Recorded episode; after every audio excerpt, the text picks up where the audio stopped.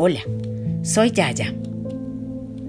Hoy quiero leerles una historia que llegó a mí en un chat de compañeras del colegio. Se titula El carbón y creo que es muy apropiada para lo que estamos viviendo en este momento. Acompaño su lectura con la música relajante con fuego del canal Musicoterapia un hombre que regularmente asistía a las reuniones con sus amigos, sin ningún aviso dejó de participar en sus actividades. Después de algunas semanas, una noche muy fría, un integrante del grupo decidió visitarlo. Encontró al hombre en casa, solo, sentado frente a una chimenea donde ardía un fuego brillante y acogedor. Adivinando la razón de la visita, el hombre dio la bienvenida. Se hizo un gran silencio.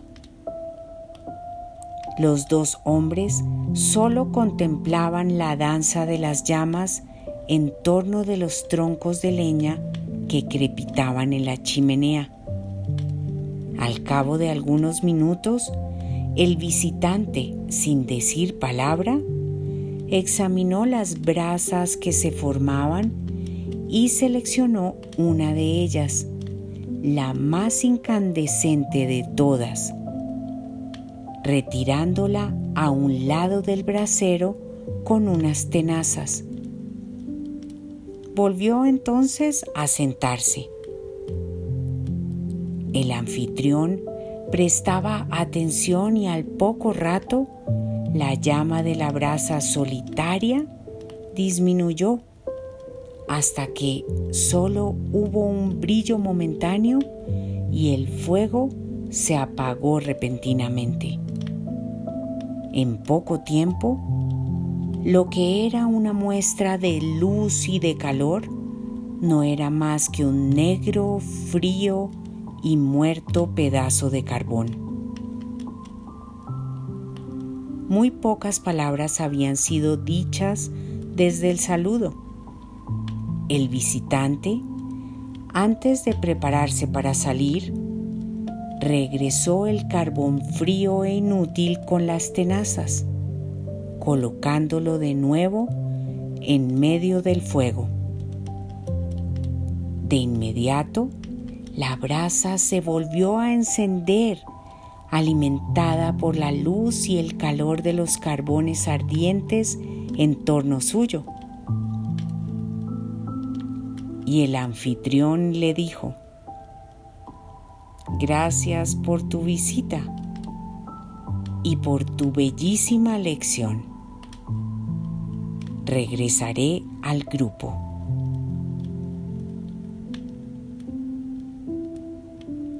Cada miembro que se retira de nuestro grupo le quita fuego y calor al resto. A los miembros de un grupo vale la pena recordarles que forman parte de la llama.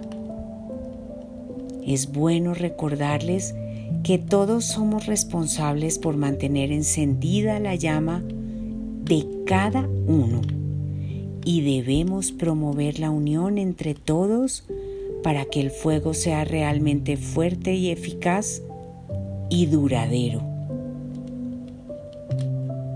A veces nos molestan los mensajes tan frecuentes, pero lo que importa es estar conectados, algunos en silencio, otros muy activos con diferentes opiniones y formas de ser.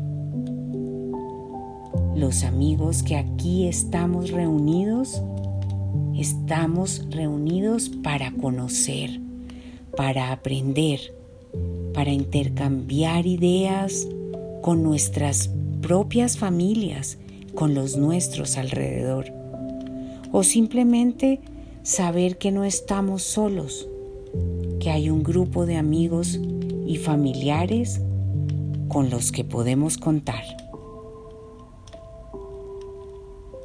Conmigo siempre podrán contar. Con todo mi cariño, ya, ya.